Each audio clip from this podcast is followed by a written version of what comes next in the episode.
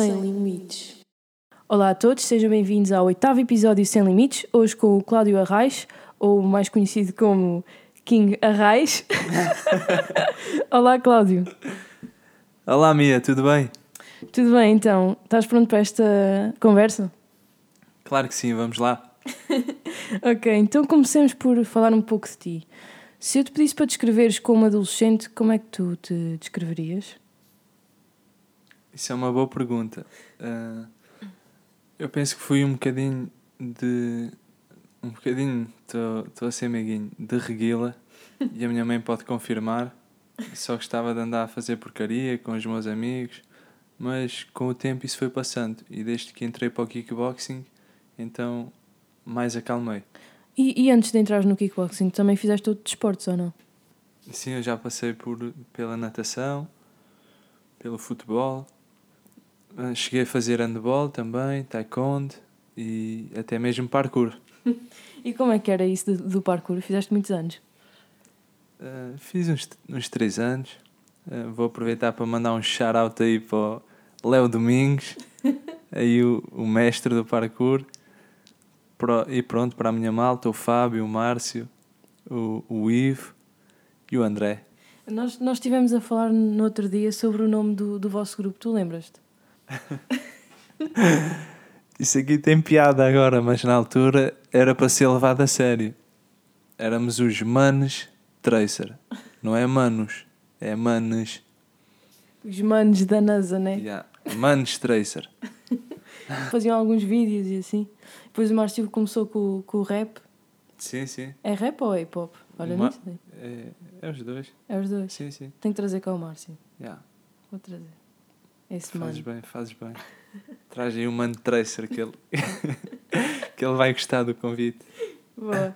E agora, fala-me aí um bocado do percurso até ao kickboxing. Tu eras reguila, estavas na escola, se calhar não, não ligavas tanto à escola, na altura? Uh, eu sempre tive boas notas, mas pronto, tinha aquele lado de reguila também, de ia para a rua, fazia palhaçadas na, nas aulas, mas sempre bem educado para os professores. Como é que surgiu o kickboxing na tua vida? Essa é uma pergunta engraçada, porque na altura tive um processo em tribunal de uma agressão em que fomos cinco a bater numa, numa pessoa, o que não era justo e nem é, mas eu na altura tinha um bocadinho a mentalidade de grupo e o meu cunhado, ao ralhar comigo, avisou-me se eu não queria que ele arranjasse uma pessoa a sério para eu bater. Ou seja, uma pessoa do kickbox. Sim. E eu, revoltado com aquilo, disse: Ah, é, então vou aprender a bater e vou para o kickbox. Foi. Foi, foi. E depois, como é que foi essa chegada ao kickboxing para ti? Eu sempre estive ligado às artes marciais. Uh, quando era mais novo, fiz taekwondo. Quando fui para o kickboxing, até parei o taekwondo. E quando fui para o kickboxing, foi um recordar daquela disciplina, daquela mentalidade de atleta, de, de artes marciais, o que uhum. me fez acalmar um bocadinho. E como é que olhas para essa situação hoje em dia do, do que te levou ao tribunal? com arrependimento, não é? Porque não é justo. Hoje em dia não o faria, mas acho que são coisas de miúdos. E se tu conseguisses voltar atrás no tempo e falar com esse Cláudio, o que é que tu lhe dirias hoje? Não batas ao miúdo. e, sem ser, e sem ser em relação a essa situação, é, eu, olhando para a, tua, para a tua fase de adolescente, o que é que tu dirias ao Cláudio? Isso é uma boa pergunta, mas eu acho que a vida é mesmo assim, é cheia de, de erros para podermos aprender com os erros e não sou muito de arrependimentos. Eh, eu acho que devemos de errar para poder chegar à perfeição. Por isso, eu, eu acho que não lhe dava nenhuma dica. não, deixava fazer o percurso que ele fez até se tornar no Cláudio que sou hoje. Uhum. Ou seja, se não fosse essa cambada de situações e problemas, se calhar, ao longo da, da tua adolescência, se calhar não eras quem eras hoje. Talvez tão forte como és. nice. Olha, Cláudio, diz-me o que é que fazes atualmente. Atualmente eu só treino e dou treinos, ou seja, vivo do kickboxing. Mas estive numa fábrica a trabalhar, acabou o contrato e, e decidi sair. Uhum. E além desses trabalhos também foste na Salvador, não é? Sim, sim. Quantos anos é que foste? Um, dois. E o que é que achaste dessa experiência? aprendi muito, é, é sempre bom ser nadador Salvador especialmente na, aqui na nossa praia em que te dá bastante trabalho. Sim. Não é só estar lá, apanhar sol, porque quando aquilo aperta tens que estar preparado. Tiveste assim alguma situação difícil? Sim, sim. Tive uma situação bastante difícil. Queres contar? Então, eu estava ali na, na onda, sabes? sim, sim. O espaço da onda é bastante grande. Então, estava na hora de almoço do meu colega, porque somos dois por posto, Hum. e, e estava a ir até ao deriva, avisar uma pessoa. Estava a bandeira vermelha, assim o tempo meio, meio nublado, um mar gigante, e vou avisar essa pessoa e pronto, estou a avisar, lá apito, ele não ouve, vou lá ao pé dele e mando-o subir. Sim. Ele sobe, do nada eu começo a ouvir a moto, a moto 4 com as sirenes ligadas. Olha. Já, eu começo a ver a moto, a vir lá do norte, depois olho para os meus colegas do posto a seguir, que é do posto à deriva, eles começam-me a apontar assim para, pronto, para o, para o barra bar, Sim. eu olho e vejo duas pessoas a irem levadas. Uma agarraram logo, o nadador que estava no barra, e o outro ah, foi mesmo pela corrente afora. Eu começo a correr, mesmo grande sprint, passo no posto, agarro o cinto de salvamento, porque eles entraram logo sem nada. Pois. Vem o Daniel, o Tagana, subo para as costas dele, ele começa-me a motivar, é pá, tens que entrar, tens que entrar. E eu já a pensar para mim, claro que eu vou entrar. Ah, Começo-me a despir e tal, ponho o cinto de salvamento, entro dentro da água, começo a nadar, vem uma onda gigante, eu mergulho a onda, agarro-me ao fundo, puxo para cima, quando vou, vou de cima já já estava com os bafos à boca porque Sim. o sprint que eu mandei foi gigante. Sim. Ah, do nada com esta natação toda, vem a segunda onda, meto-me no fundo outra vez, começo a nadar, uma, uma... ainda foi uma boa duração. Já todo babado, cheio de ranho. lá consigo chegar ao pé da mulher, já estavam lá dois colegas meus. Sim. Ah, meto lá o cinto de salvamento, eles amarram o cinto de salvamento. Nisto temos que estar uns 20 minutos dentro, dentro d'água, Uhum. porque o mar estava tão grande que não conseguimos sair. Sim. Teve, teve que vir a mota d'água, veio buscar a mulher e como já estávamos lá cinco, depois fomos todos lá para dentro. Teve que ir três de cada vez, depois dos outros dois. Poça. Já. A moto d'água rebocou toda a gente. Fiquei lá gelado mesmo, Se não fosse a moto, meu Deus. mesmo. Porque o, o, o mar da Nazaré não é para brincadeiras. Pô. E não eram estrangeiros, não. E eram franceses. Eram... Exatamente. Quando nós estamos a tirar o curso, avisam-nos para os franceses sempre. Eles estão habituados àquelas lagoas, depois vêm para aqui e veem o mar parado, pensam que não vem ondas. Pois Quando é. vem aquela onda, Sim. lá vão elas. Ainda bem que estavas lá presente nesse dia. As probabilidades de, da senhora não eram muito grandes. Mesmo. Ela ficou bem. Sim, ficou bem. E Fixe. com uma equipa como a da Nazaré, a praia está segura. Uhum. São grandes nadadores todos, por isso. E são todos bem treinados. Boa. Fixe. Agora eu gostava de saber. Tu já foste no Salvador, já estiveste numa fábrica. O kickboxing apareceu na tua vida a partir de uma situação inesperada. Tu alguma vez pensaste de chegar a este, a este ponto onde estás agora? Sinceramente, não, porque foi acontecendo. Eu meti-me na, na competição por. Pronto, acho que sempre fui um bocadinho competitivo na minha vida. O meu mestre, com três meses de treino, também me disse logo: Olha, vamos, vamos competir, vamos ver o que é que dá.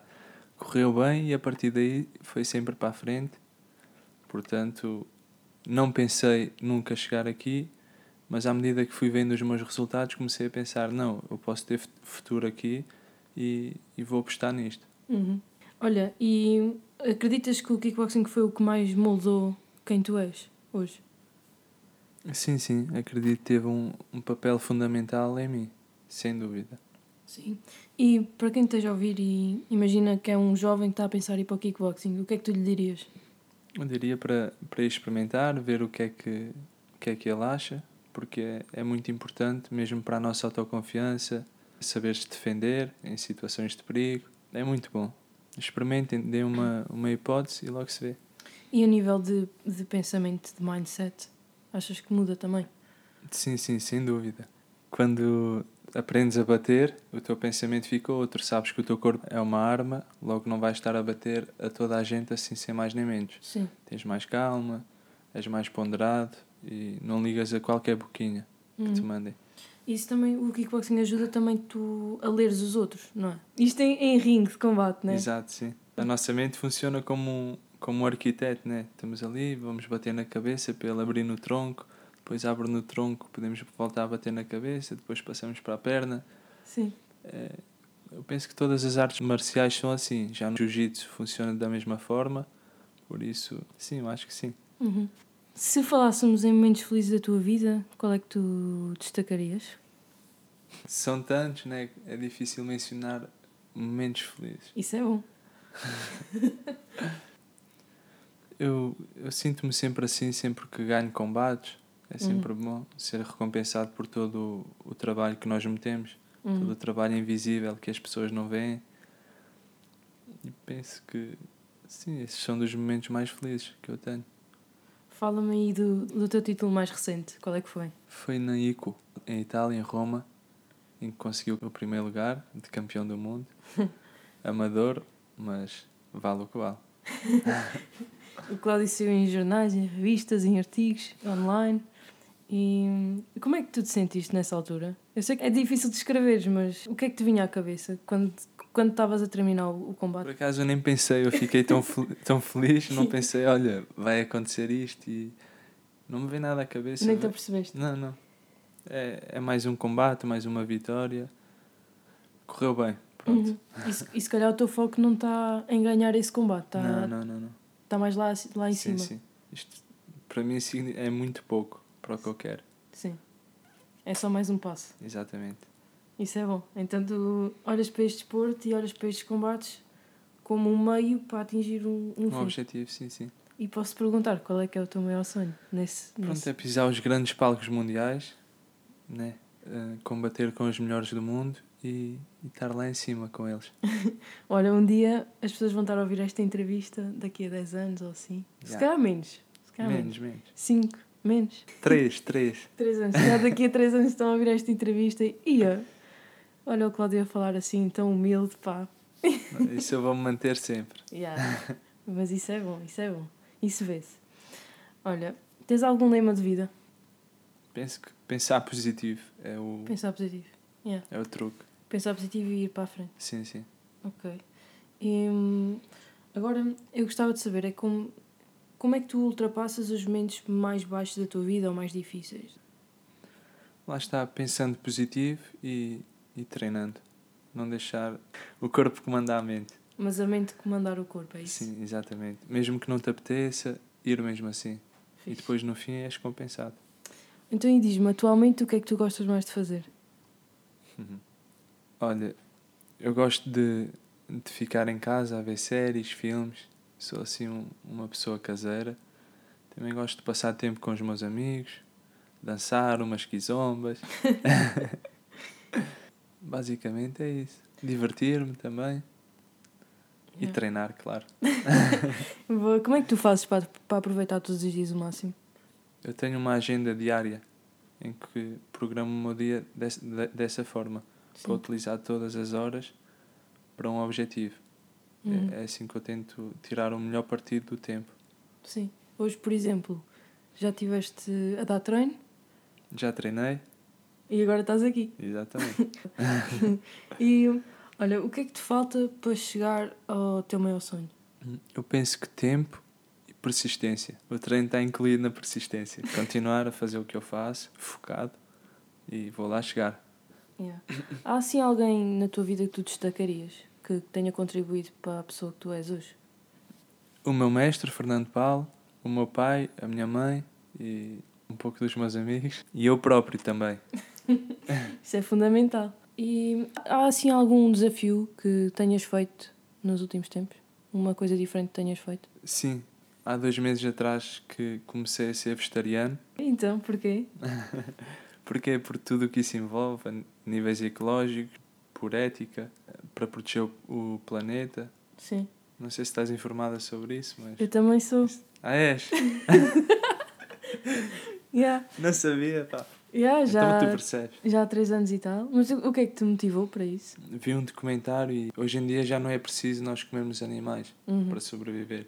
Sim. Então, se eu puder sobreviver sem fazer mal a outro ser, a outro ser vivo, eu vou optar por essa escolha. E também por causa do planeta, porque a criação de gado é responsável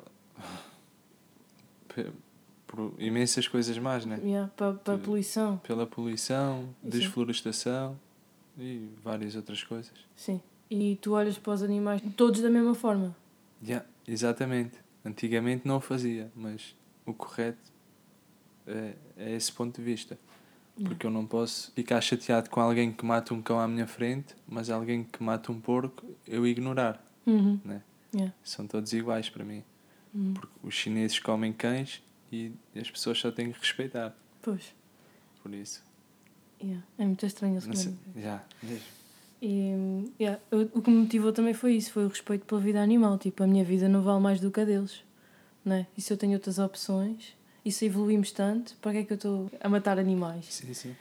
Yeah. E, e, e foi fácil essa transição. Foi, foi. Quando tens um porquê forte, ah, penso que é fácil. Yeah. E tens inspirado pessoas também.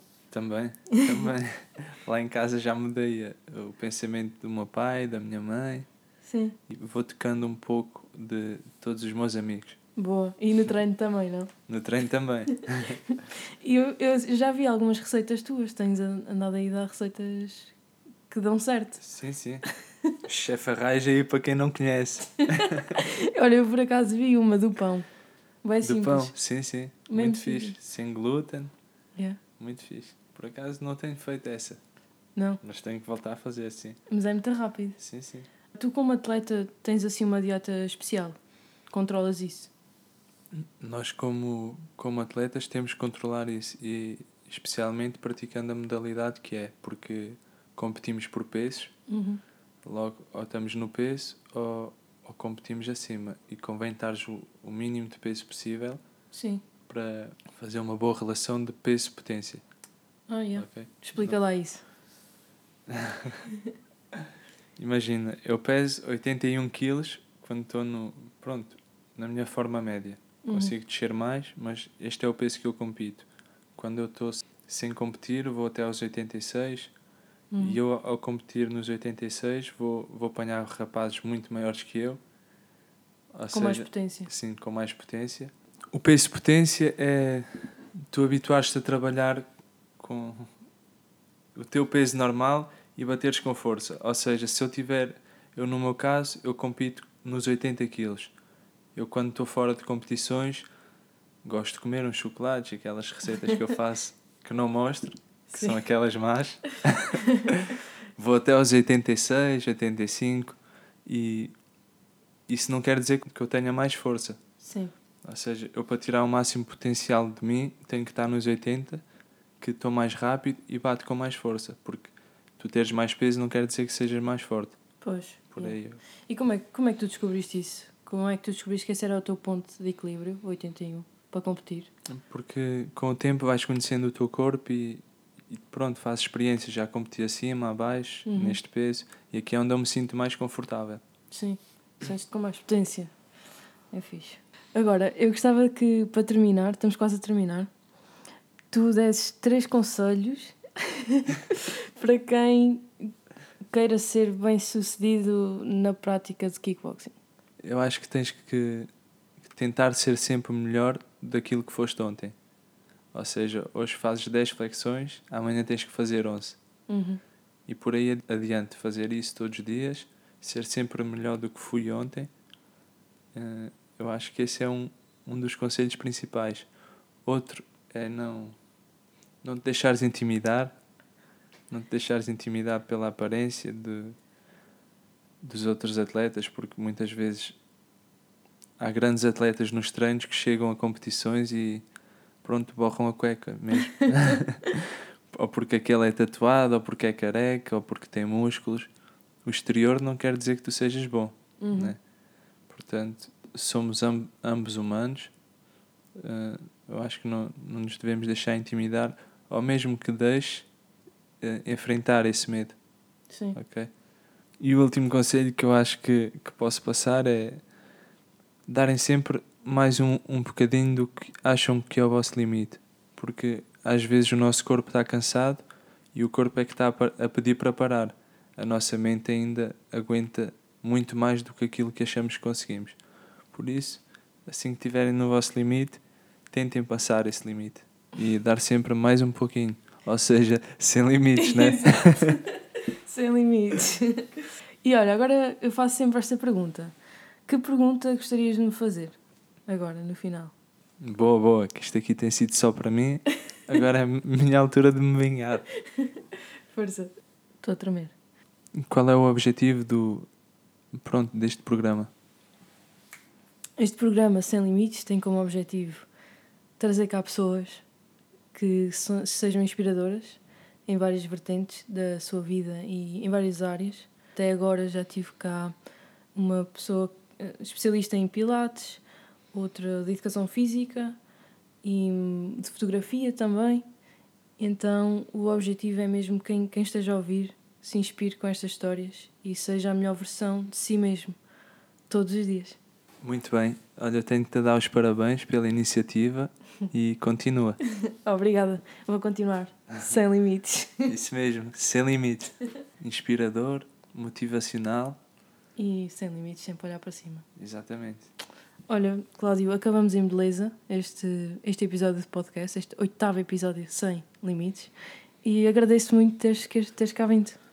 Obrigado e eu agradeço o convite e mais uma vez continua. Estás a fazer um excelente trabalho. Obrigado. Então, caros ouvintes, obrigado por terem chegado ao fim deste episódio e ouvimos daqui a uns dias. Sem limites. yeah. Tens alguma coisa a dizer? Estas perguntas eu tenho sempre dificuldade. Porque aquelas perguntas que tu metes a pensar. Fica mesmo assim. Yeah, fica mesmo assim.